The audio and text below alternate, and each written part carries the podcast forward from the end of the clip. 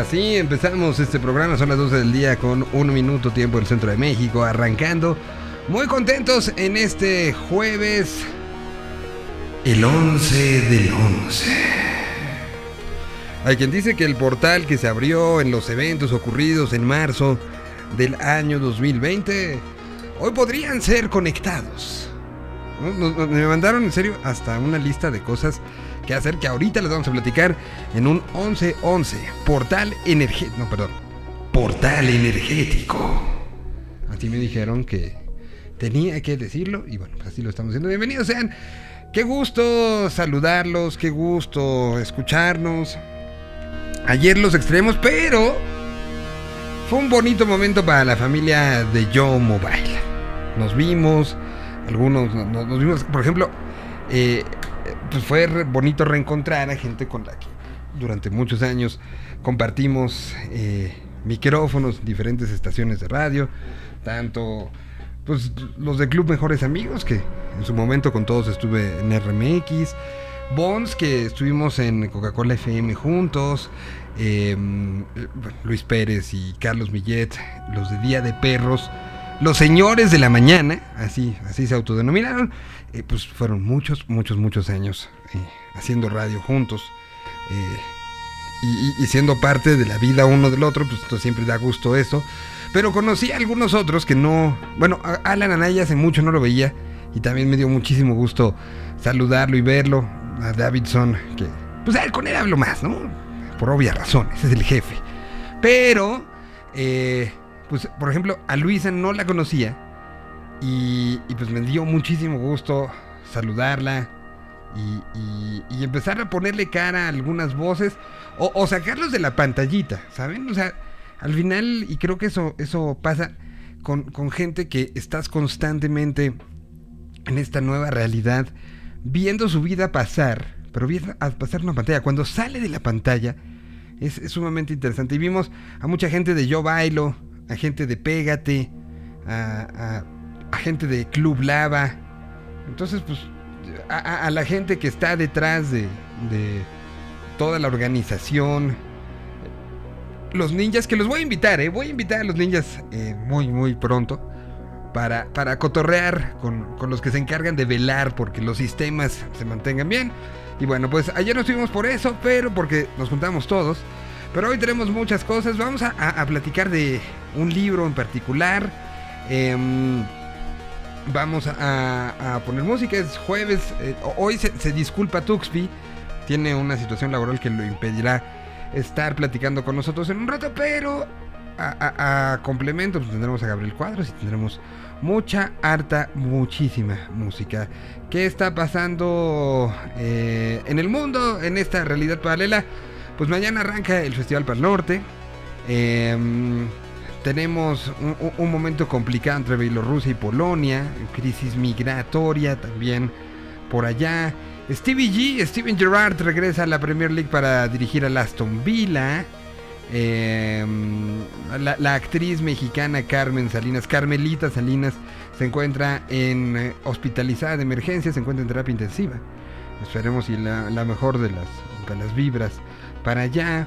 Em, ¿Qué, otra cosa ha pasado? ¿Qué, otra situación? Pues es eh, día eh, de fecha FIFA y, empieza fecha FIFA en estas próximas horas y hay con muchas cosas que está sucediendo. En fin, es jueves y, como todos los jueves, jueves de, fútbol americano, jueves por la noche, habrá, habrá eh, actividad el día de hoy. Así que, pues ya escucharon muchísimas cosas, muchísimos momentos que esperamos compartir con todos ustedes.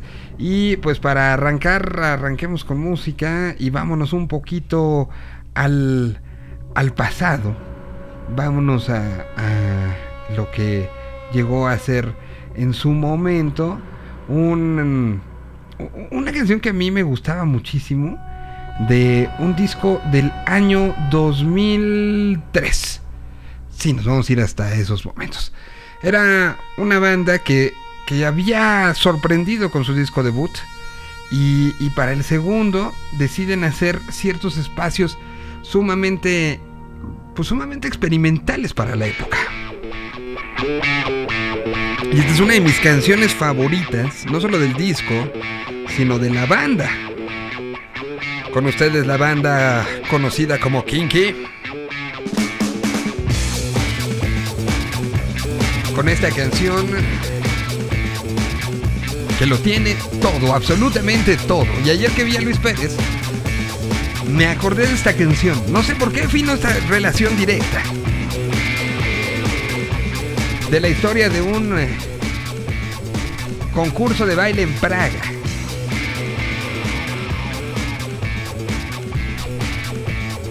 La canción se llama Do You Like It?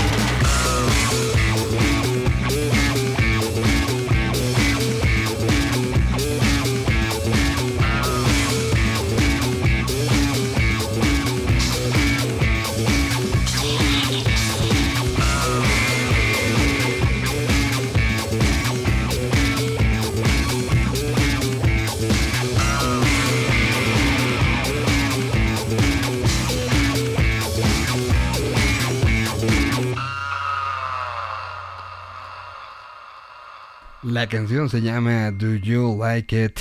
Y ahí estuvo Kinky del año 2003. Hoy, hoy será un programa que echaremos un poquito en el, en el recuerdo de, de otros momentos, otros sonidos y, otras, eh, otras cosas que, que, han ido sucediendo a lo largo de la historia para llegar al día de hoy. Y, vamos a hablar justo de, de algo y con alguien que vivió muy de cerca acontecimientos en la década de, pues, desde los 80, los 90 y lo que fue, fue luego los, los desenlaces. Eh, hace poquito Netflix presentó una, una, una pieza de, inspirada en la historia de los héroes del silencio y hoy vamos a hablar un poco del libro que tuvo, tuvo también como un antecedente. Vamos a hablar con, con el señor Antonio Cardiel, que ya está por conectarse, está entrando ya. eso sonó como, como, como meme. Se, se desconectó un, un equipo y sonó como meme. Bueno, está por conectarse eh, el señor Cardiel eh, a, esta conversación. En unos segunditos más vamos a estar platicando con él y. Eh, y ya tenemos nuestro fondo. Eh, y, vamos a hablar de un libro de los héroes del silencio, una de las bandas míticas de Hispanoamérica, eh, con, uno de los creadores. Él es, hermano de Joaquín Cardiel. Y, vaya que, pues que debe traer muchas historias. Y, haber hecho esto, creo que, que genera muchas cosas. Y para eso, pues creo que hay que poner rock and roll, ¿no? O sea, hay que, entrar en ánimos, hay que entrar en, en eh, la actitud, hay que entrar un poco en el, en el, eh, eh, en, la, en las sensaciones. Así que voy a poner antes de entrar a esta, a esta mm, pues les parece si ponemos algo de, los disidentes en directo para, para tener como, como esta sensación. Pues aquí está Disidente y con esto les damos la bienvenida para darle la bienvenida al propio al propio Antonio Cardel que ya está entrando y pues mientras algo de rock and roll. Está muerto. Lo dice Disidente y les creo. En unos segunditos más, Antonio Cardiel en estos micrófonos. Mientras desde Guadalajara, Jalisco, aquí está Disidente.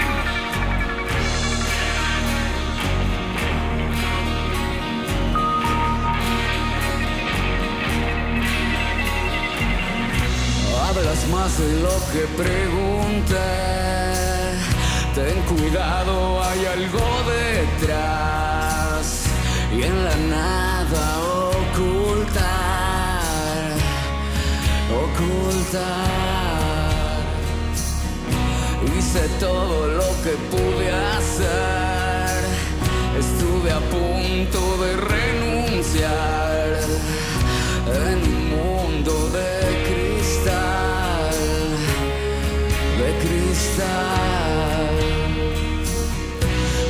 No confiaste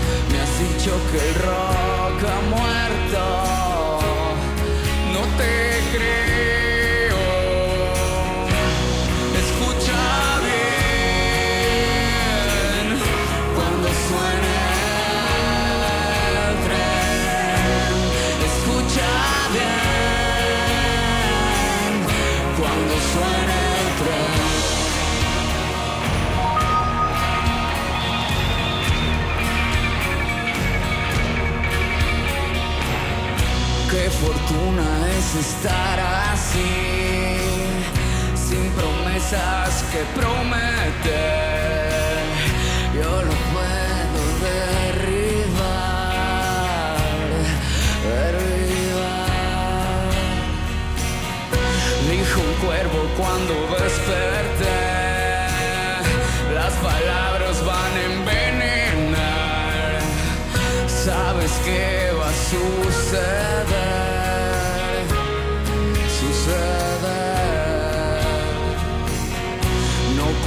No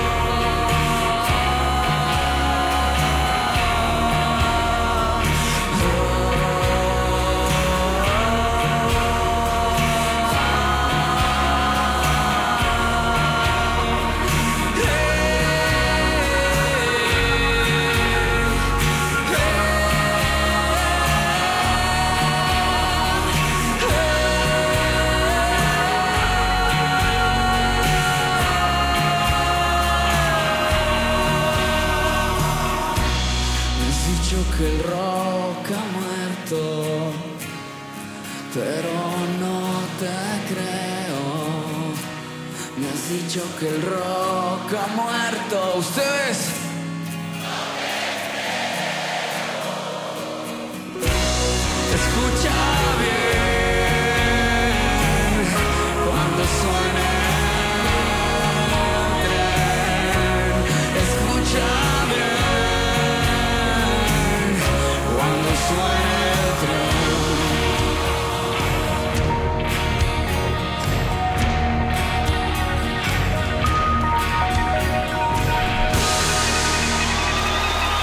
Pregunta contestada por Disidente que sigue haciendo rock and roll y que sigue siendo parte de esta escena en crecimiento.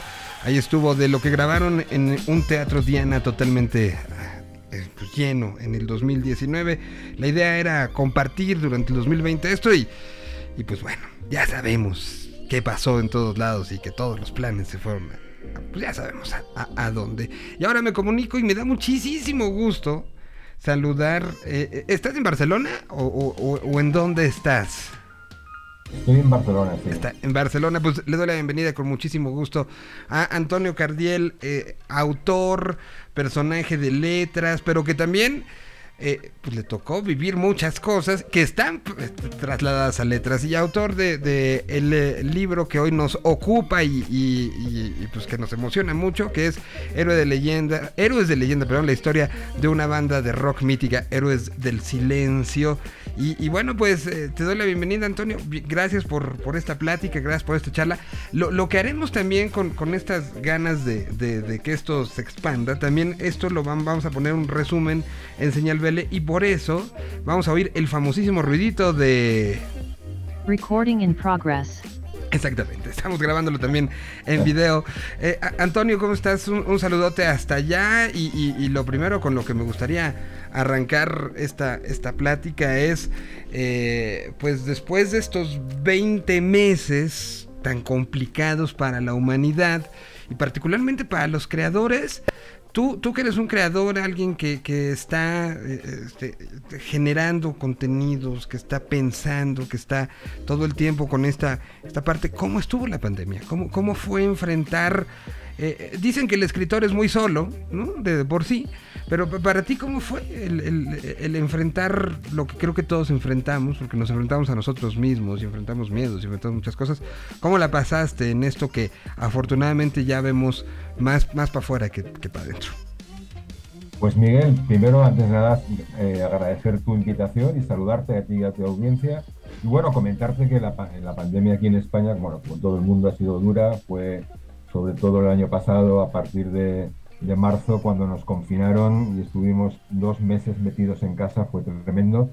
Lo que pasa es que, como tú bien señalabas, los escritores somos personas que aprovechamos todas estas circunstancias para trabajar.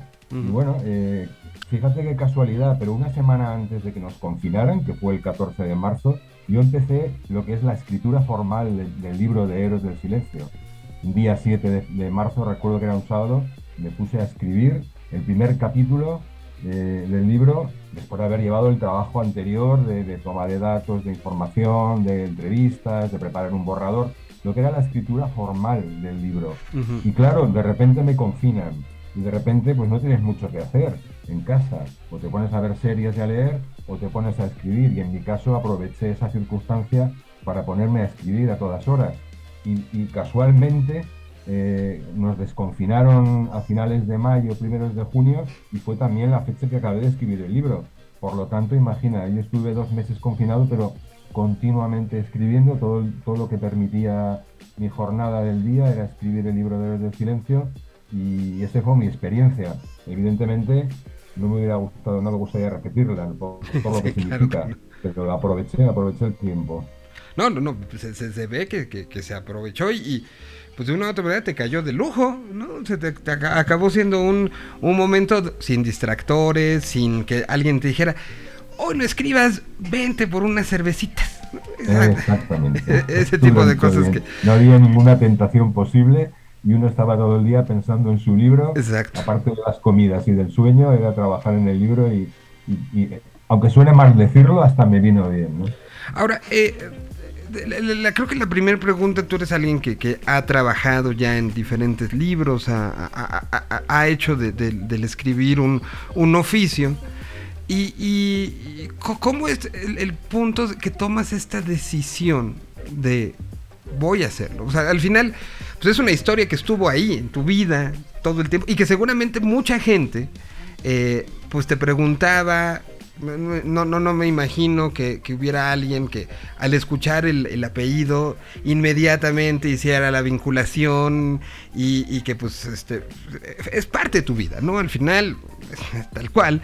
Pero, ¿por qué la decisión hasta, hasta 2020 de, contar esta historia públicamente? Porque me imagino que en los círculos cercanos continuamente había anécdotas eh, relacionadas con, Joaquín, y relacionadas con la banda, y relacionadas con... Porque al final no nada más cambia la, vida de, la persona, sino, sino cambia del entorno. Incluso me atrevería a decir que de una u otra manera de todo Zaragoza, eh, eh, en los entornos de cada uno de los miembros, pues se, transformó, ¿no? O sea, en esas historias de éxito, historias eh, eh, espectacularmente cinematográficas incluso, pues, pues acaban sucediendo estas transformaciones. ¿Por qué pasó tanto tiempo a que decidieras contar esta visión y esta versión? Es una vieja idea. Yo es, es cierto que por mi cercanía con la banda, pues pude estar presente sobre todo en los primeros años, entre el 85 y el 91. Y fui a ver muchos conciertos, tenía muy buena relación con, con los músicos, y que decir tiene que con mi hermano también. Compartíamos habitación en la casa familiar y compartíamos aficiones musicales. Entonces siempre había tenido rondando en la cabeza la posibilidad de lanzarme a escribir algo sobre el, sobre el grupo. Perdí la oportunidad de haberlo hecho en la época de esplendor de sus giras, por ejemplo, en España. En el año 91 hicieron una gira monumental por toda la geografía de España, hicieron más de 100 conciertos en, apenas seis meses y, yo fui a ver unos cuantos. Tendría que haberme, no se me ocurrió en su momento, fíjate que fui un poco, un poco despistado, no se me ocurrió hacer un diario de una gira de Héroes del Silencio, con lo valioso que sería ahora eso, ir escribiendo lo que pasaba en cada concierto antes, durante y después pero no se me ocurrió. Fueron pasando los años, llegó la disolución de la banda, pasó también la, gira del 2007 de, regreso y yo seguía dándole vueltas a la cabeza, pero no me acababa de arrancar. Y fue hace cuatro años más o menos cuando en casa de mi hermano recuperé, o, le, cogí prestados los libros que se habían editado sobre el grupo en España. Eh, buenos libros, pero con muy poca difusión. Habían sido libros editados por pequeñas casas aragonesas y habían tenido una distribución bastante pobre. Entonces, aparte de que estaban escritos de una manera muy objetiva, basándose más que en, acontecimientos, más que en otras cosas. Y pensé que merecía la pena dedicar el esfuerzo a hablar de la banda de mi hermano, teniendo en cuenta esa cercanía personal, la posibilidad de que me dieran entrevistas o de rebuscar entre sus archivos y contarlo de una manera más íntima, más, más directa, con, un testimonio más presencial, porque yo había estado allí. Y esa fue la decisión que tomé hace cuatro años y lanzarme a este largo proceso que ahora termina con el libro. me, me, imagino todo lo, lo, que implicó en lo personal, en, en, lo familiar, en este, los amigos, el, el, regresar un poco a tu vida, ¿no? O sea, eh, para ti Héroes del Silencio pues es parte de tu vida en el sentido de que mientras ellos crecían, tú también paralelamente estabas haciendo otras cosas y seguramente habrá sido un regresar tuyo personal. Porque no es lo mismo hacer el documental o hacer la investigación desde lejos. Y sí, uno tendrá referencias de, ah, yo escuchaba esta canción y con los conocí con este disco. No, tú, estuviste desde el día uno. O sea, desde que me imagino que habrá llegado Joaquín, te habrá dicho, ¿qué crees? Tengo una nueva banda hasta, hasta el día que seguramente te habrá dicho, se acabó. Y, después, posteriormente, el, ¿qué crees? Nos vamos y vamos a empezar en Guatemala un 15 de septiembre. Eh, y, de ahí viajaremos, volaremos a Buenos Aires y de Buenos Aires haremos México y de México Los Ángeles y después haremos Zaragoza. o sea, son cosas de tu vida. Fue, fue, fue, fue recapitular un poco tu propia vida. Es verdad, mira, en la habitación compartida con mi hermano mientras él aprendía a tocar la guitarra con una vieja guitarra italiana de marca Galanti y una radio de válvulas que se apañó para que sonara por allí. Yo hacía mis primeros penitos literarios escribiendo poesía o, breves relatos en una máquina de escribir Olivetti muy antigua. Y desde entonces, claro, yo seguimos tan de cerca el desarrollo de, de la banda y los vi tantas veces y tenía tanta familiaridad con ellos que fíjate que no tengo ni un solo objeto ni disco, ni vinilo, ni CD, ni camiseta, ni entrada, ni nada firmado por ellos. No se me ocurría ni pedirles una firma. Imagínate que le hubiera pedido a todos las firmas de todas las cosas que yo manejé, entradas, backstage, carteles. No se me ocurría, simplemente era tan natural todo que lo vivíamos así, casi sin darnos cuenta de lo que pasaba. Sí te das cuenta de lo que pasaba y, y a dónde llegaban, pero era muy natural, muy, no sé, era muy cercano. Y como bien dices, después de tantos años, recuperar es toda esa historia, hablar con ellos personalmente ha sido recuperar también una parte de mi vida muy intensa, que yo me pasé fenomenal, teníamos 25 años y éramos muy jóvenes y viajábamos por toda España siguiendo los conciertos y luego hablar con Pedro y, con, con, Juan ha sido también lo mismo, recuperar aquella amistad que tuvimos hace años y que habíamos dejado un poco al margen después de la disolución del grupo. Y, a ver, hay, hay varias cosas que, que, quiero preguntarte un poco en, esta lógica, porque sé que, que no hay eh, casualidades, sino más bien son causalidades.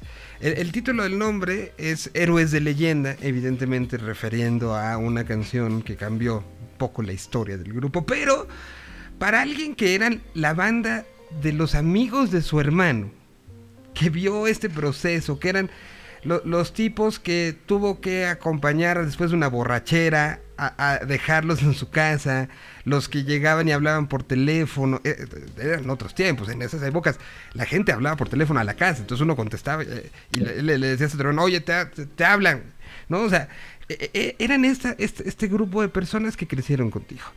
Y de repente ahora los afrontas, tanto tiempo después, como dices, fue, fue un poco sacar al, amigo, el güey con el que crecí, al que me prestó, me regaló un disco, al que alguna vez me quedé en su casa, al que compartí mi vida, ahora como leyendas. Y se me hace muy significativo que, desde un principio lo, traslades y un poco lo juegues con el, lenguaje y, el título y todo. Porque hoy, pues de una u otra manera, eras tú, pero entrevistando a los que justo recorrieron eso desde esa perspectiva, desde la perspectiva del insider, pero también tú teniendo claro eso. ¿Cómo, fue ese tránsito para ti? Bueno, yo cuando me planteé escribir el libro, es verdad que era para mí un ejercicio de, recuperar también parte de mi historia personal. Pero bueno, eh, como fue todo siempre muy natural, al final todo ha sido también muy natural ahora. Cuando he podido, con mi hermano, ni, ni que decir tiene, que su disponibilidad ha sido instantánea y completa. Hemos pasado muchísimas horas en su estudio. Con él pude repasar todas las canciones de la banda. Escuchamos una a una todos los temas a todo volumen en su equipo, de, un equipo genial ahí en su estudio en, Zaragoza. Y escuchábamos todas las canciones haciendo un estudio de estructuras, de instrumentación, de características musicales, en fin, hicimos, desgranamos todas las canciones de la banda, que es lo que me ha permitido hablar de ellas a lo largo del libro. Bueno, con mi hermano era como más natural porque efectivamente hemos tenido siempre un buen, buen contacto. Con Pedro y con Juan ha sido recuperar esa vieja amistad, verlos después de tantos años y ver que han evolucionado como personas, efectivamente, pero que en sus rasgos personales característicos son los mismos. Yo, por ejemplo, con Juan Valdivia, en los conciertos que, que, veía en el año 90, 91, me moría de la risa. Era el tipo más divertido que conocía. Era una juerga continua. Entonces eh, voy a su casa a entrevistarlo y después de los primeros momentos, los primeros, las primeras horas, un poco de tanteo, lógicamente, al cabo de dos o tres días estábamos los dos muertos de risa otra vez, hablando del pasado, contándome cosas, y eso que me contó cosas bastante duras desde su punto de vista, sobre todo del final de la banda, pero mantiene su sentido del humor.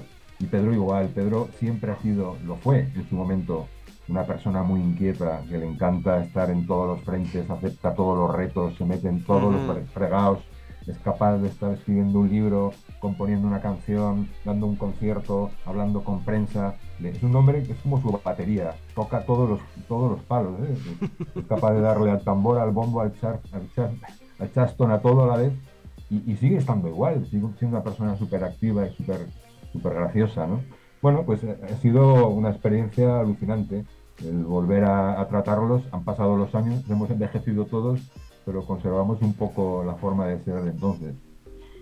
Tengo muchas preguntas y, y, y, sobre esto, sobre cómo fueron las entrevistas, sobre, sobre e, e, el proceso, sobre el acercamiento. Creo que hay mucho que, que platicar al respecto, pero quiero también combinarlo con música, ¿no? Entonces, evidentemente hay canciones que son para muchos importantes, pero pues hoy estoy hablando con alguien que literal le, gritaba a su hermano, bájale cuando estaba componiéndolas. Entonces, para ti, ¿cuáles son de las más significativas que también en este redescubrimiento que, viviste, no solo, no solo con tu hermano, sino, sino con, el resto de, de, de, la banda, de cuáles eh, tuvieron esta, esta parte especial para ti?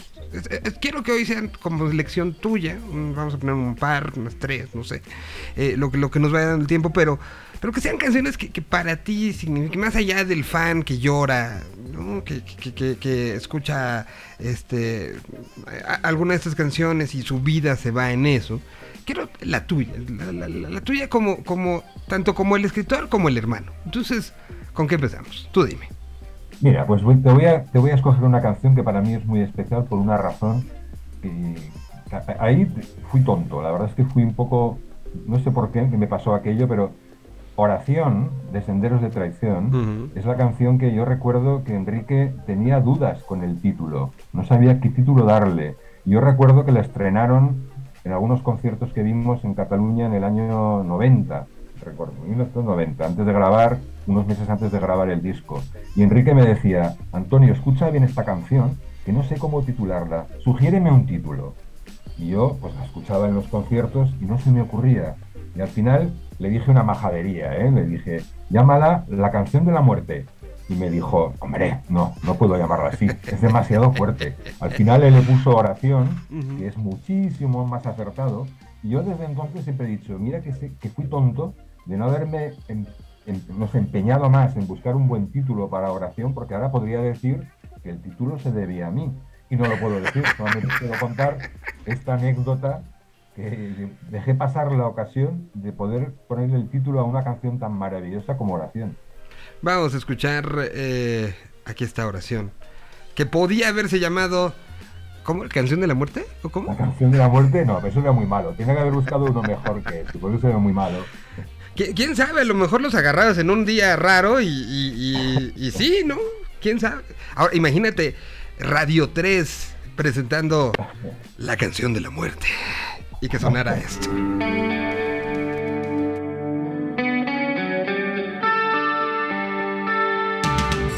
Pierdo tiempo pensando en lo esencial que a veces dejo pasar.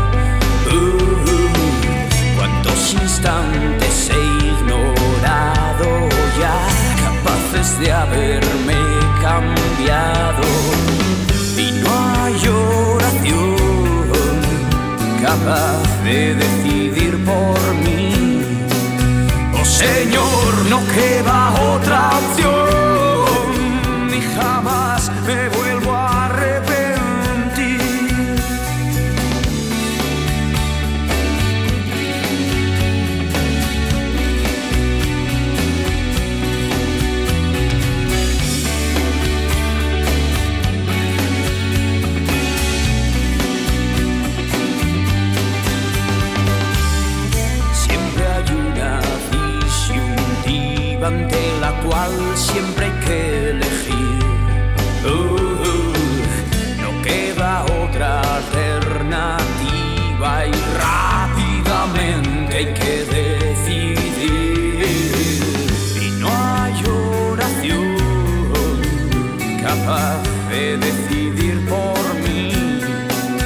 Señor, no queda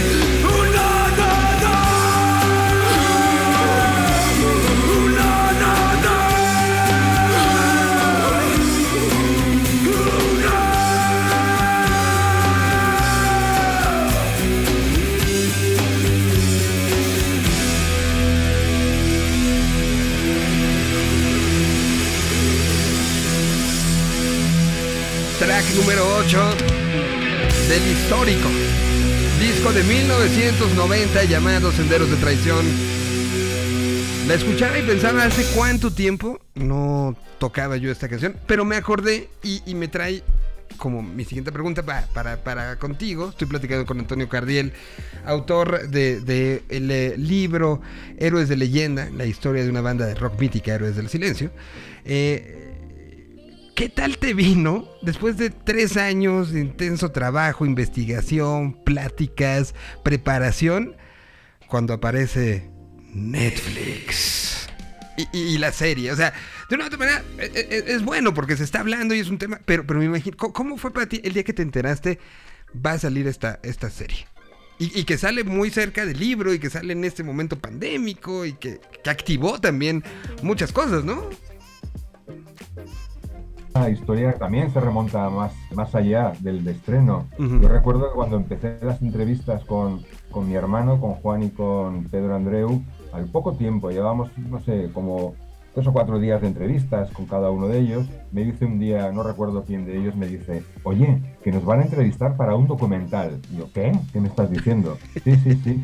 Netflix quiere hacer un documental y hay un productor aragonés que se llama La Mata, que es una excelente persona, por otro lado, que van a hacer un documental. Y ostras, pues nada, ya me pasarás el contacto para preguntarles.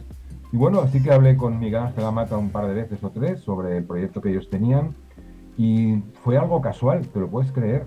No sé, eh, empezaron en paralelo, pero independientemente una cosa de la otra. A mí se me ocurre empezar el libro, a ellos les ocurre montar lo que es la sociedad que va a intentar financiar el documental. Y luego fue un proceso paralelo en el sentido que efectivamente yo seguía entrevistando a los músicos y ellos entrevistaron también a los músicos. Yo acabé el primer borrador del libro a finales del año 20 aproximadamente y ellos también estaban montando, la- la- la- eh, haciendo el final del montaje, el talonaje de color y de todo, también a finales de ese año. Al principio del año 21 surgió eh, la historia de, de los estrenos, bueno, el estreno del documental y de la publicación del libro. Y ahí sí que hubo un contacto entre el productor y la editor- editorial Praza y Janés. Ujú. Me consta que, que se conocían personalmente y que hablaron de la posibilidad de hacerlos coincidir, entre comillas, en el tiempo para aprovechar un poco sinergias. Es decir, bueno, sale el documental, sale el libro, se va a hablar de Héroes del Silencio por los dos motivos y eso fue lo único que se medio pactó en ese sentido. El libro salió el 15 de abril y el documental se estrenó en Zaragoza en una sala comercial el día 23 de abril. Bueno, han llevado vidas paralelas, curiosamente, y yo creo que se han beneficiado ambos, Mm, eh, totalmente, ambos sí. productos. No que- no, yo creo que el interés por la banda ha resurgido gracias a que había la doble propuesta, la del documental, que es un consumo más inmediato, es una hora y media de, de ver una sentado en tu butaca, ver, ver el documental, y el, libro, que evidentemente cuesta más leerlo y es una, una experiencia distinta, Ujú. pero que se complementan bastante bien, me parece a mí. No, to- totalmente de acuerdo. Y, y- y- y- quería yo saber, me imaginaba yo algo parecido de que pues fue coincidencia y después pues ya se aprovechó una, una y la otra. Y, pe- pe- pero pues a, a- a veces las cosas están destinadas. O sea, pasó tanto tiempo, del 2007 para acá, pasó mucho tiempo que podía haber pasado el libro, salió el documental, pues, salió todo y acabó, acabó siendo un, un- buen, este, una buena coincidencia. Que, que ahora te pregunto, que, eh, eh, estando viendo el documental, pues e- era evidente, tú traes eh, la carga emocional, la carga de, la fresca de todo el libro. ¿Cómo fue para ti la experiencia de sentarte a ver el documental? Eh, un poco teniendo todos esos datos sumamente claros. O sea, eh, mu- mucho más allá de, de- la parte incluso de ser hermano de uno de los que salen en el documental, ¿no? O sea, además de ser hermano, los acababas de, escudriñar, de tomar rayos X, de acomodar rompecabezas que ni ellos mismos tenían claros. ¿Cómo fue enfrentarte con esta pieza audiovisual? Mira, a mí me pareció un trabajo muy, muy digno, muy bien Ujú. trabado, muy interesante. Ellos tenían, lo sé, de, de buena tinta, tenían 500 horas de grabaciones para seleccionar. Tú imagínate lo que es de 500 horas de vídeo, dejar hora y media. Eh, yo creo que el material que tenían daba para una serie documental, más que para un solo documental de una hora y media. Y, y claro, eh, es, es un libro, tienes más amplitud, tienes más margen para explicar más a fondo las cosas, porque 500 páginas son 20 horas de lectura, es la gran diferencia.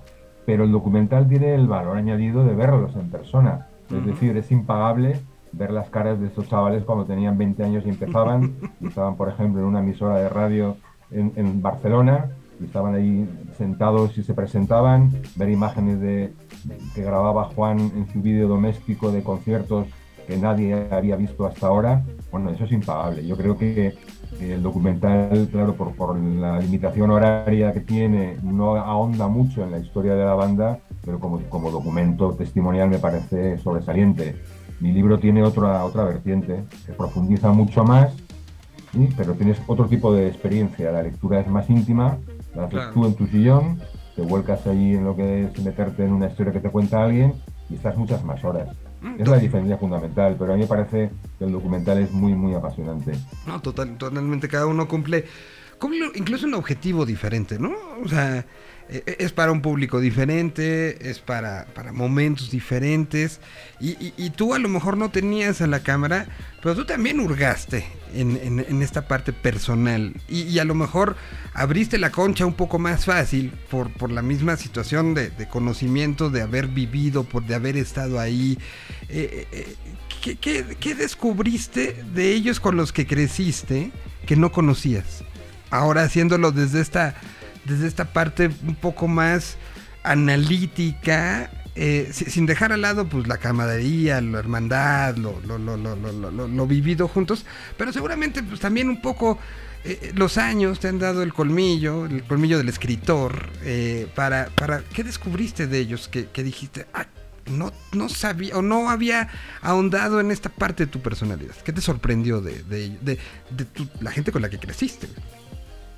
Yo, mira, eh, de verdad que como lo vivimos tan de cerca y tan a fondo, en este aspecto yo creo que lo que es la, la vida del grupo hasta el año 91 la teníamos tan cercana y era tan Mm. frecuente acercarnos a ellos y compartir tanto, que en ese sentido, eh, efectivamente han pasado 25 años desde el momento en que dejamos de, de seguir al grupo y como personas han evolucionado mucho, pero a grandes rasgos son los mismos, son los mismos, ya estaban formados. Ellos desde los 18 a los 25 años se forman y para ellos el grupo ha sido una escuela de formación tremenda. Mi hermano siempre lo dice, yo soy lo que soy ahora porque he estado en Héroes del Silencio y, y tengo un bagaje a favor y otro en contra. Me he formado como persona casi desde que tengo 16, 17 años hasta los 27, 28, 30, me he formado y he crecido con la banda. Y, y tengo mi impronta de carácter está ahí metida. Mi hermano se pone a componer canciones y, y- y le sale la beta a Héroes del Silencio, se parece Claro. mucho a lo que hacían en Héroes del Silencio. Y en ese sentido, en cuanto a la forma de ser de cada uno de ellos, bueno, eh, la madurez que han, que han demostrado tener ahora. Pero, por ejemplo, sí que he descubierto partes de la vida del grupo que no había vivido directamente y que sí que me ha sorprendido mucho, como el éxito en Europa, por ejemplo. El hecho de que ellos se fueran a tocar a Suiza pagándose ellos el viaje, los gastos, porque nadie ponía un duro encima de la mesa, y cómo en el año 92 conquistaron Alemania con Entre dos tierras y, el, y Senderos de Traición, y llegaron a ser una banda que vendió un millón de discos allí, que tocaban en todos los festivales. De esto apenas se sabía. No se sabía porque la prensa de aquella época era prensa en papel y no llegaba aquí, por lo menos a Zaragoza no llegaba la prensa alemana. Como si imaginarte, si tocaban en Hamburgo, la prensa de Hamburgo local anunciaba el concierto y lo criticaba, pero esos, esos documentos no llegaban a Zaragoza. Y sin embargo, mi hermano tenía un amplio dossier de prensa que fue recopilando un empleado de la EMI y pude acceder a cientos y cientos de artículos de periódicos locales de la gira alemana, por ejemplo. Y gracias a un amigo de Barcelona que es alemán, estuve traduciéndolos. Pude acceder a la recepción crítica y del público que se hizo en Alemania de una manera que no se había hecho hasta ahora. Eso, por ejemplo, para mí en el libro ha sido muy importante. O también fue muy importante el tener las grabaciones que hicieron del proceso compositivo de Avalancha cuando se encerraron en una casa del Pirineo. De tal manera que, por ejemplo, una canción como Deshacer el Mundo, es Ujú. una pequeña joya, la grabaron veintipico veces. Y de la primera que graban, que son seis minutos de una especie de masa sonora sin, casi forma, hasta la última, que es la canción tal y como la conocemos, se ve toda la progresión, los cambios, cómo van cambiando la estructura, cómo añaden un estribillo o no, ponen un puente o no, instrumental, cantado, la letra cambia, no cambia. Me hice un esquema de esas canciones para ver cómo habían evolucionado. Eso fue apasionante, ¿no? Quiero decir que el- la gran suerte de, de haber podido escribir el libro en este tono es eh, el acceso a esta fuente documental especial y las entrevistas con ellos que, que han sido muy, muy enriquecedoras. 50 horas hablando con una persona da mucho de sí. Y sobre todo cuando has tenido un pasado en común que se, Claro. que vuelve al presente, se revitaliza y, y se cuentan las cosas con mucha naturalidad.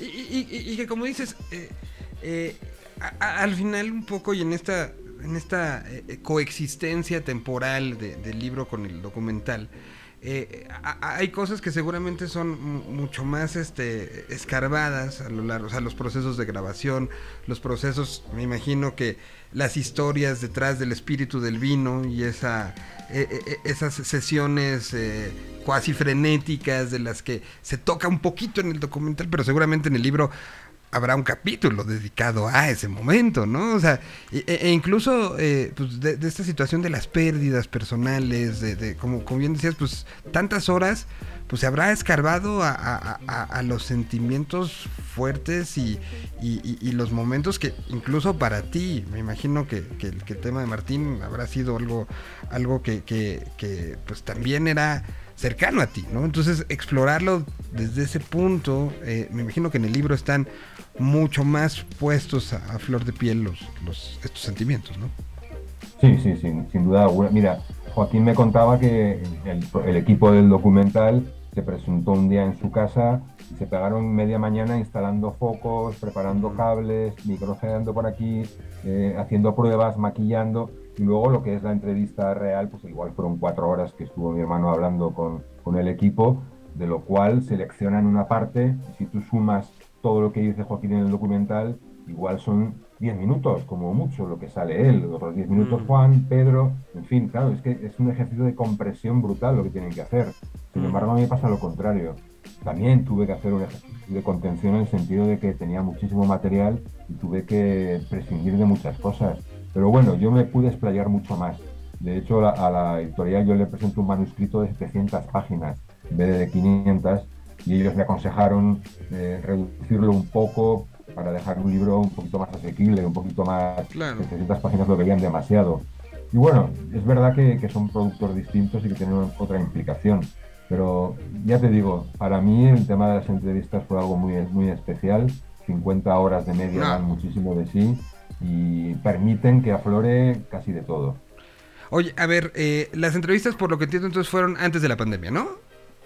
Sí, antes de la pandemia, exacto. Eh, eh, Entre septiembre de 2018 y Mm. enero del 2020. C- co- ¿Cómo, eh, y, y posteriormente los has vuelto a ver? ¿Has vuelto a tener contacto? Sí. Me imagino con tu hermano, obviamente, pero, pe- pero con Pedro y con Juan.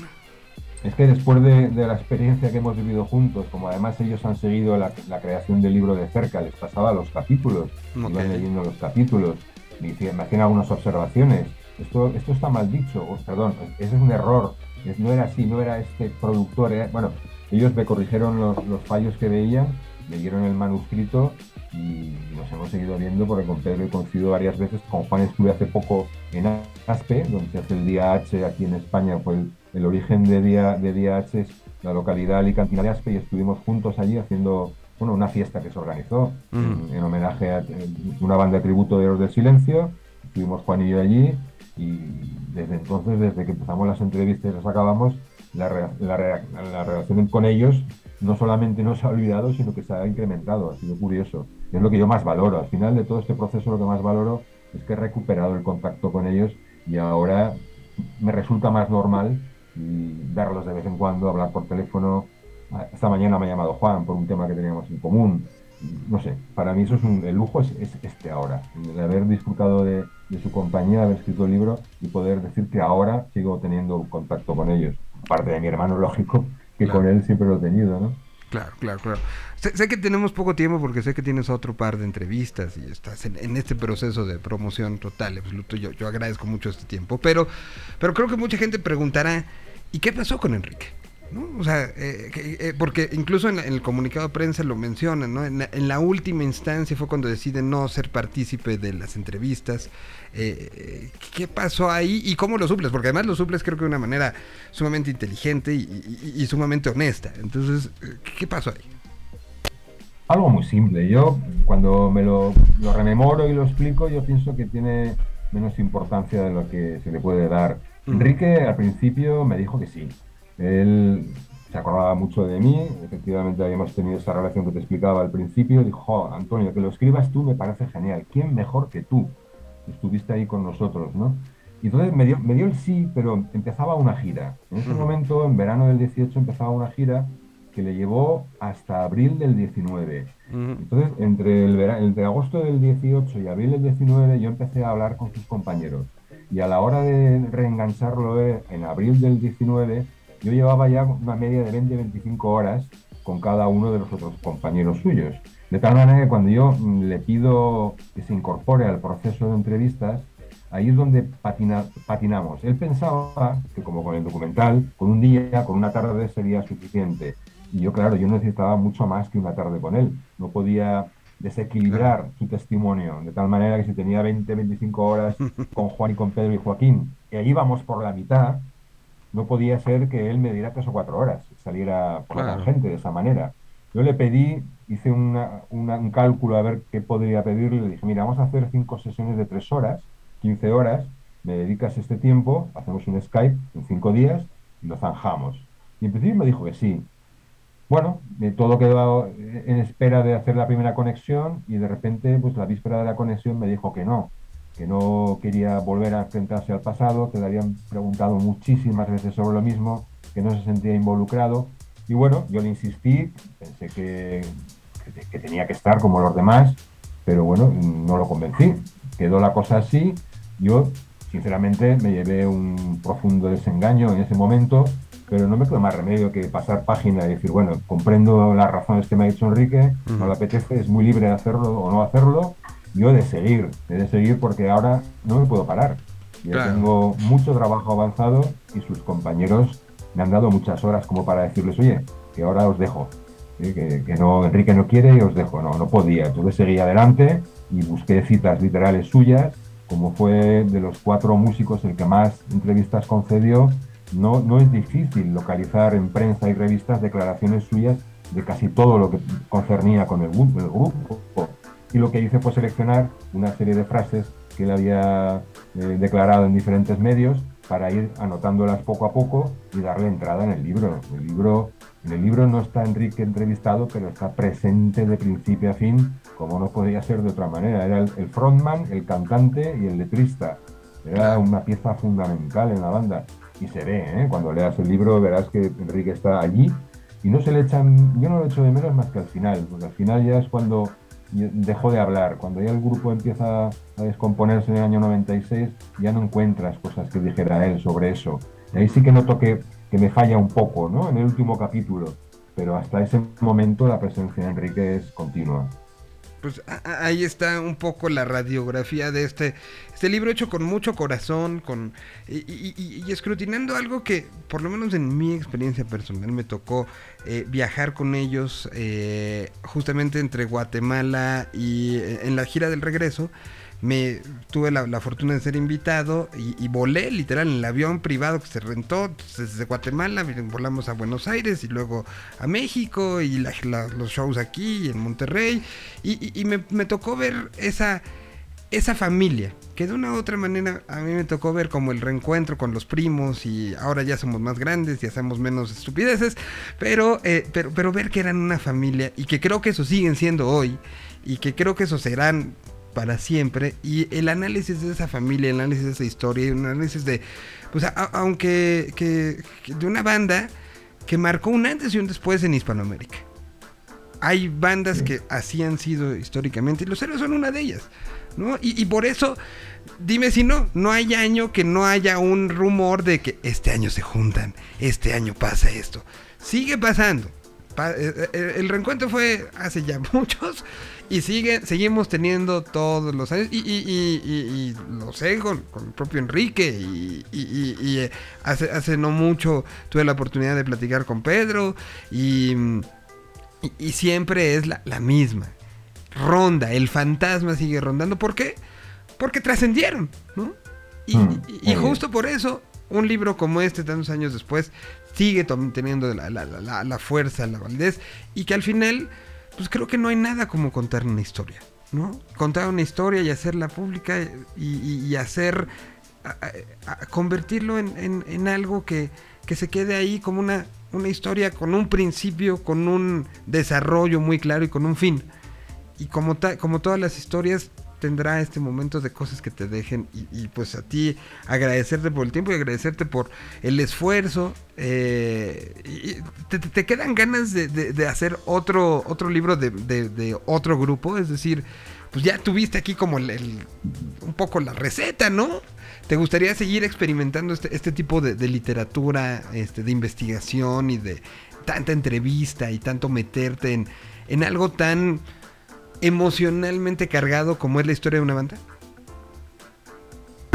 Claro que sí, de hecho estoy ahora buscando, eh, con mi agente literaria estamos buscando un grupo, un músico español que nos pueda conceder entrevistas para escribir una biografía. tenemos varios objetivos. Ok. No puedo decir porque es muy, muy prematuro, pero sí, sí que tenemos pensado eso. Estamos en contacto con algunos músicos y nada me gustaría más que de aquí a fin de año poder cerrar ya un objetivo claro, sentarme y, como tú bien dices, dedicarme a investigar, a hablar con ellos y a redactar un libro con mucho cariño para que para acercar a otro músico a otro grupo a la gente, desde luego que sí. Que, además en, el idioma castellano, eso creo que es algo que, tenemos que poner las pilas y, recuperar. Uno entra a una tienda en Londres o Nueva York y encuentra las biografías y las historias de todo el mundo.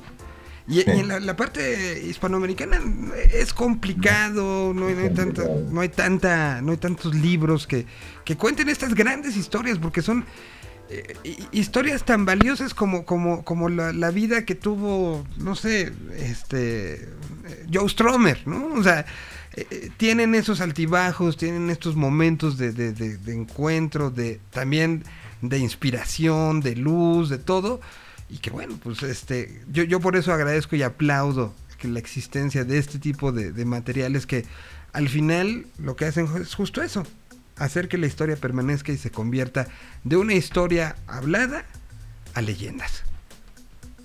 Efectivamente, muy bien dicho. Tienes razón, en, en- en Inglaterra y en Estados Unidos nos lleva mucha ventaja en ese terreno. Tenemos que ponernos las pilas en España, en México, en, en Iberoamérica, valorar el trabajo de nuestras bandas, de nuestros músicos, escribir historias con cariño y bien documentadas y bien planteadas. Y es un terreno que yo creo que, está allí, que hay que aprovecharlo y que yo animo a las personas que les guste escribir, que les guste la música, les animo a que lo hagan, porque es muy gratificante juntarte con la gente, hablar, hablar de una carrera, de lo bueno y de lo malo, no solamente de los éxitos, sino también de los fracasos. Los fracasos son el peldaño necesario para llegar al éxito, no cabe ninguna duda. Pero vamos, yo creo que es un terreno que hay que, que explorar, desde luego. Yo te agradezco muchísimo y seguramente tendrás muchas pláticas y seguramente vendrá la, la famosa eh, México, qué significaba para héroes, pero creo que está muy claro, ¿no? Que sea e- e- esta historia con héroes y México es, es como muy claro y me imagino que aparecerá mencionado muchas veces, ¿no? Muchas veces, pero es que no hace falta más que repasar las redes sociales, eh, los actos que se organizan. Eh, es que en México la pasión por el grupo sigue tan viva como en España o más. Sí, sí. En redes sociales es algo que que me sorprendió mucho cuando me puse a investigar este tema en redes.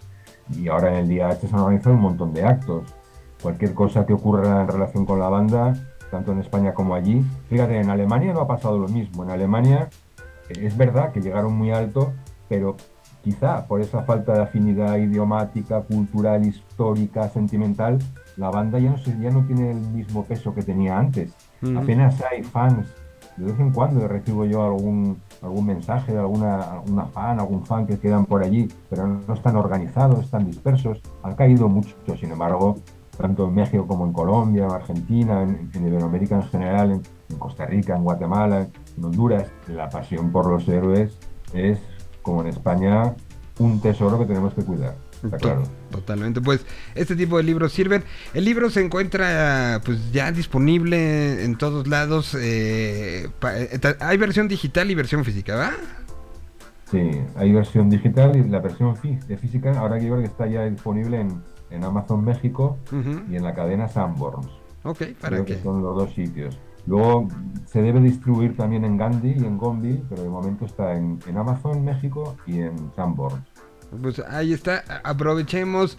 Buen fin, es un buen regalo navideño, buen regalo. Aprovechemos que esta- estamos en esta semana. Y, y- y, pues eh, yo, Antonio, te agradezco muchísimo este tiempo dedicado. Un gusto platicar, un gusto eh, escudriñar lo que hay detrás de, de un trabajo así, que mm, no, es- una cosa eh, cualquiera, le dedicaste un lustro ¿no? a esto. Y, Básicamente. y- y un lustro más todos los años, todas las fiestas, todos los momentos que viviste, que viste vivir a- a- a- al grupo y que de una u otra manera pues también es tu historia. Sí, sí, es mi historia y con ese cariño la he contado. Notaréis, si lo leéis, que hay mucho cariño, hay conocimiento de causa, hay material inédito, hay declaraciones suculentas. Por eso yo creo que es un libro que hace justicia al grupo y es de lectura agradable. Pues perfecto. Eh, ¿Qué canción ponemos para cerrar? Pero igual esta no la tienes, fíjate lo que te digo. A, a ver. A ver, mira, tienes Morir todavía en la versión de rareza. Rarezas, si lo tengo de tener aquí. Y si no, en mi disco duro. ¿no? A Tienes- ver. Es que, mira, Morir todavía la tienen grabada en Avalancha, pero en el disco Rarezas está grabada una versión que hicieron en, en Benasque cuando se retiraron a componer. Y esa versión me encanta porque Juan utiliza una guitarra que le hizo un luthier de Zaragoza con forma de dragón que me enseñó cuando estuve en su casa. Es una guitarra magnífica que tiene un sonido especial. Si encuentras Morir todavía en la versión de Rarezas, si no puedes ponerla en la versión de Avalancha, que tiene poca diferencia. La tengo aquí. La versión de rarezas está aquí. Genial. Pues entonces. Pues esa es por la guitarra, ¿eh? Fijaros en la guitarra que es distinta de Avalancha y tiene una sonoridad muy singular esta versión. Pues aquí tenemos morir todavía. Eh, pues te agradezco mucho, Antonio. Un gustazo. Este, un abrazo desde México. Y, y, y- y, pues espero que también, ahora que ya se está reabriendo todo, pues hay muchas ferias de libro que querrán tenerte para contar esta historia y tenerte para acercarte y para platicar me imagino que... Nada me gustaría más que ir a México y, y conoceros en persona y poder estar allí unos días. Nada me gustaría más. No, a- a- aparte, imagínate, ¿no? Eh, eh, el segundo de la familia Cardiel que viene de gira promocional a México. Hombre. Oye, si voy, voy, me voy con mi hermano, ¿eh? eso te lo digo. Uh, no. No, bueno, eso, eso pondría en peligro a, a- a- eh, y, y a temblar a muchos organizadores de, de la feria, por lo que esto significaría. Pero, pero imagínate hacer una gira de los, de los Cardiel. Sí, sí, sí. Podría ser, no lo sé, no te lo descarto, ¿eh? No, Ya veremos qué pasa, cómo funciona el tema, cómo responde el público allí.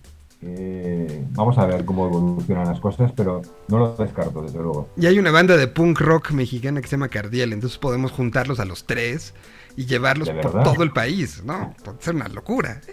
Qué fantástico. Te mando un abrazo, muchísimas gracias por, por esta plática. Miguel, a ti un abrazo muy grande y a tu audiencia. Pues. Aquí, están Los Héroes del Silencio, la versión de rarezas. Aquí está Morir todavía. Y regresamos, ya tenemos mucho, mucho, mucho más.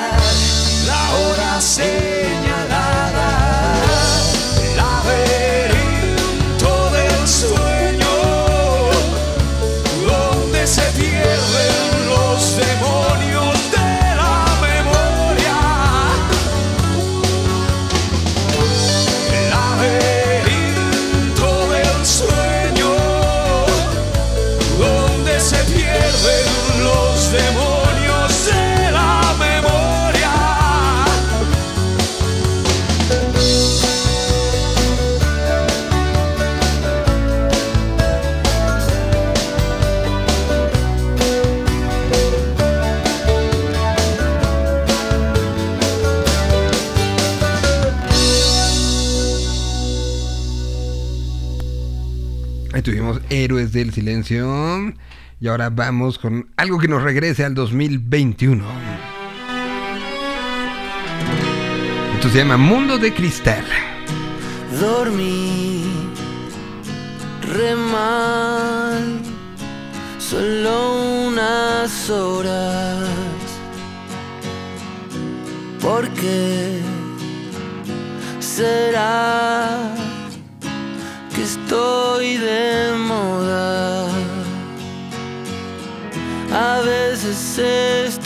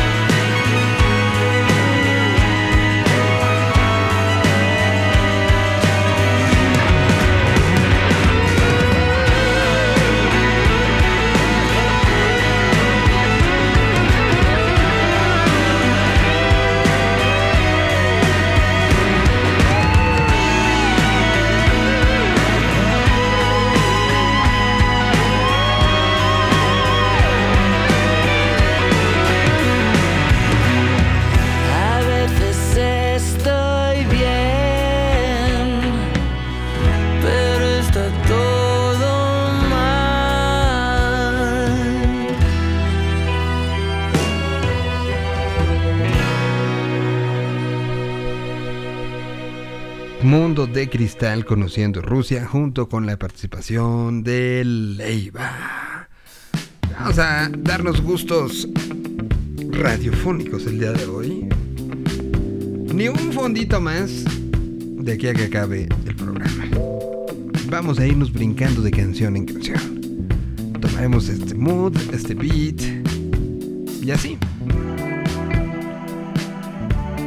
Del español con. De, España brincamos el puente con la colaboración con Argentina. Y ahora es de Argentina a propio Argentina haciendo un cover. De Manuel Olvidel de Iracuriaki a los babasónicos. Ella va a salir esta noche dejando atrás su. Quiere gustar y ser sentirse deseada, bailar y bailar. Coman besos esta noche, total nadie lo va a notar. Coman besos esta.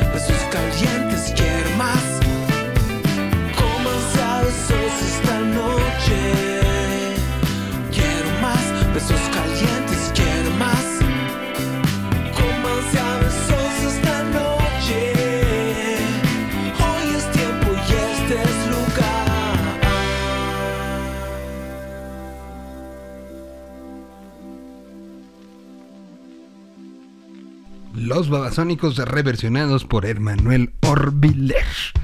Y ahora entonces la conexión viene hasta un disco hecho en México por una argentina que vive acá y que invitó a Goyo de los Bandos Los Chinos a cantar. Escribí para decirte que estuve ahí. Mañana estará en el Pepsi Center.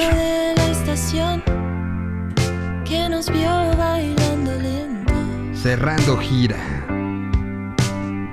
hace un mes, en realidad ni siquiera un mes, vimos el amanecer, oh, bailando lentos. ¿Dónde estás? Ahora no lo sé.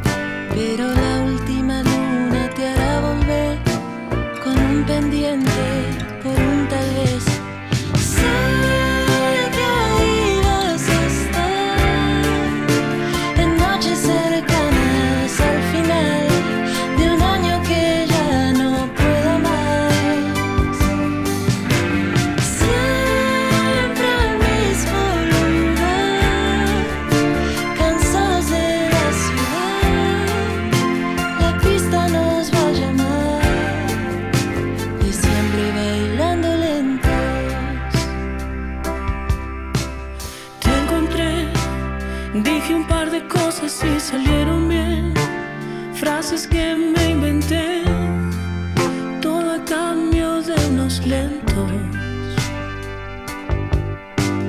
Fue hace un mes, junto a la montaña y a menos tres, necios al amanecer, oh, bailando lentos. ¿Dónde estás? Ahora no lo sé, pero la última pendiente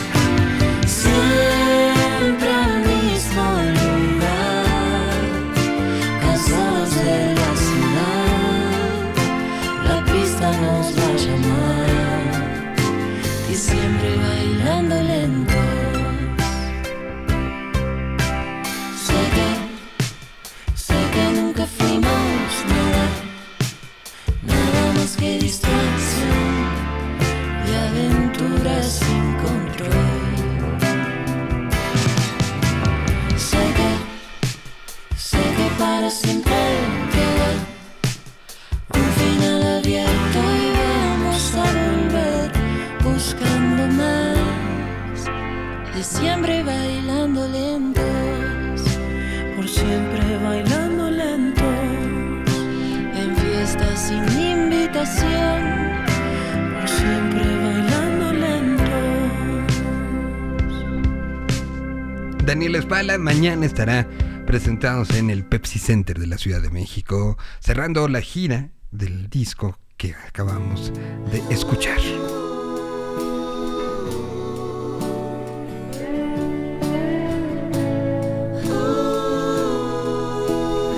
Y Daniela ha participado con muchos. Y aquí es algo que grabó en Monterrey, Nuevo León, hace ya un tiempito, ¿no? Esto salió en el 2018. Se llama Manual de Viaje a un lugar lejano. Es la participación con Jumbo. adivinar y predecir lo que está bien y lo que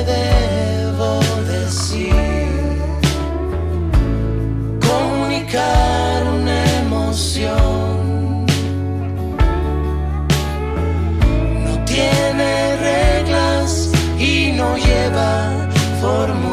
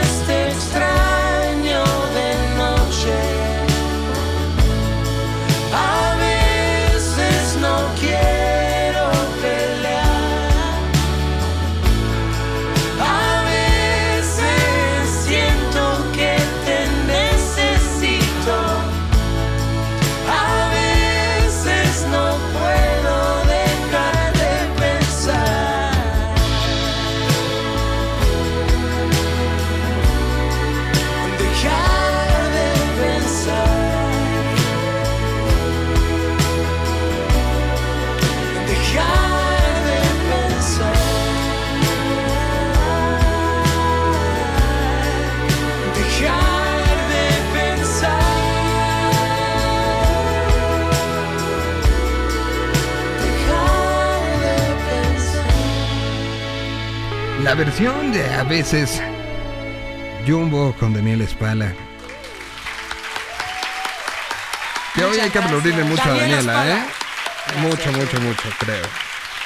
Bueno, vamos a seguir con esta historia. Al único, único, único unplugged en la historia de MTV que no ha tenido público. Y fue negociado de otra manera, ¿no?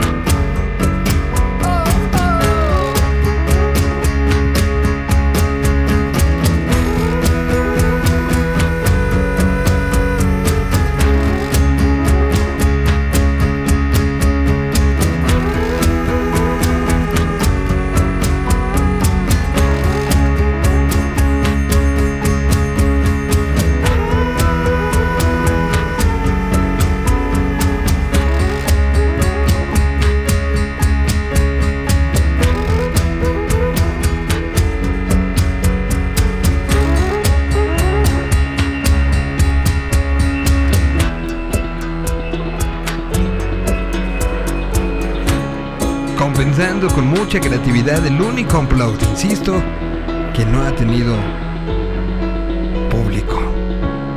Pero tuvo muchas participaciones, tuvo muñequitos que los acompañaron.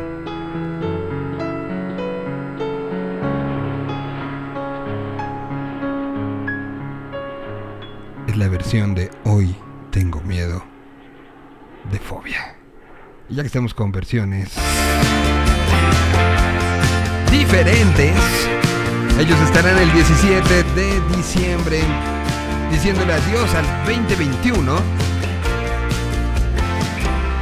haciendo aniversarios. Que me fríen los pies, siento que mi mente es ajedrez. No puedo siquiera intentar ganar, perder en cuanto te vea llegar. Quiero que me raptes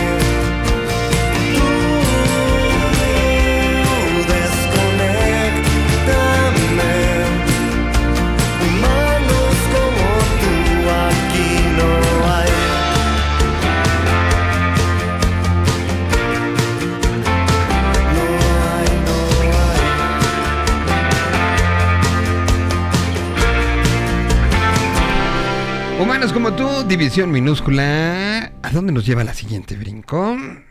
Nos lleva aquí. Hasta Mérida, Yucatán.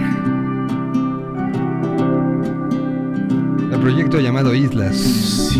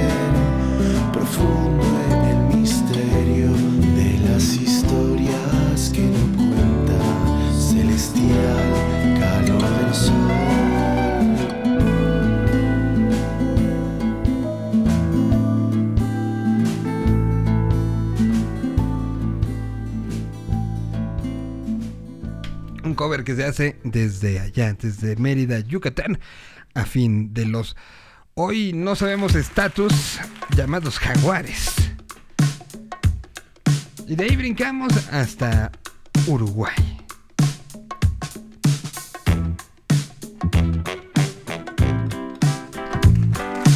Donde en pleno 2019 esta banda festejó 25 años de hacer música.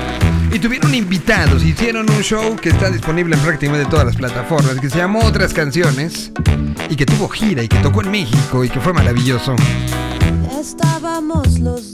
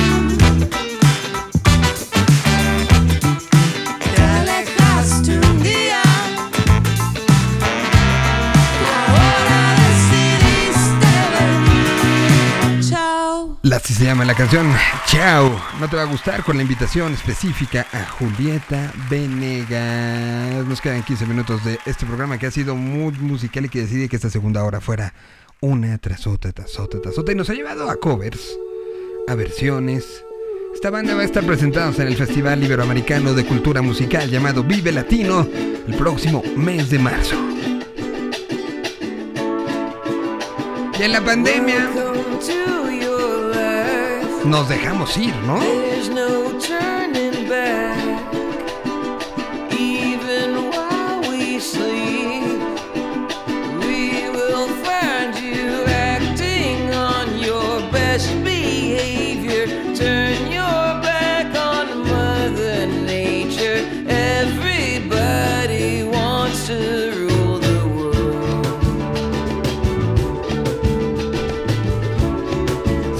Making Movies.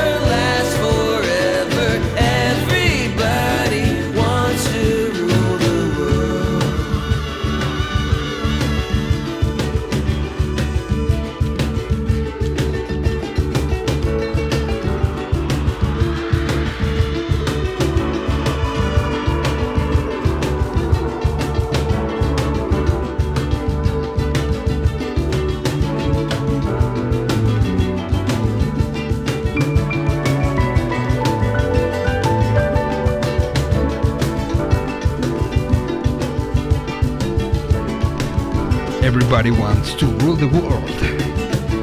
Making movies.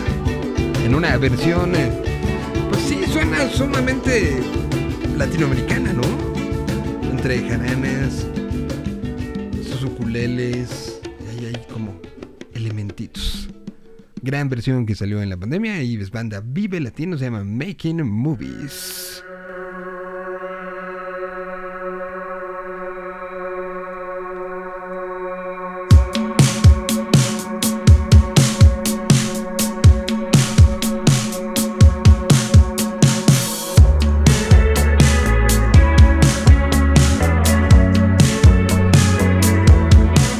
disco de reversiones a Zoé. ¿eh? La de Porter a Dead es excepcional, ¿no? Sé, sé cómo se siente amor, cómo muerde el corazón cuando se entrega el alma. Perdón, nunca quise hacer. Al fuego,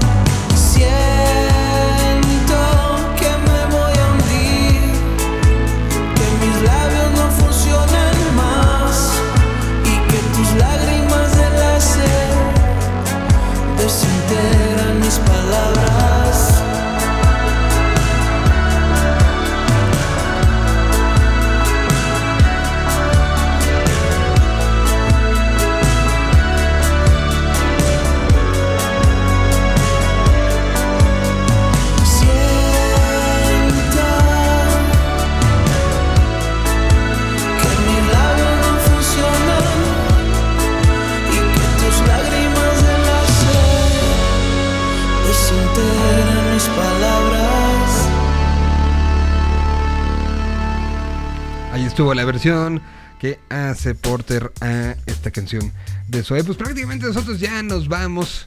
Fue una tarde de mucha, mucha, mucha música. Mañana regresaremos viernes de música nueva y aquí estaremos poniendo y escuchando y viendo qué está sucediendo a través de esta tierra 226 a través de Yo Mover. Espero que los haya hecho cantar. Y estoy indeciso en nuestra última canción del día de hoy. La verdad, estoy sumamente indeciso. Las dos son grandes versiones. Una es banda española reversionando a banda española. La otra es banda española reversionando a banda mexicana. Una es un clásico, clásico, clásico, clásico. Y la otra es, pues ya a estas alturas también es un clásico, pero para nosotros. Pero yo creo que me voy a ir por, por la de la banda mexicana. Es un rolón y pues aquí se las presentamos. Es una canción original de Chetes hecha por Annie B. Sweet. Nos escuchamos el día de mañana. La canción se llama Completamente. Versión española.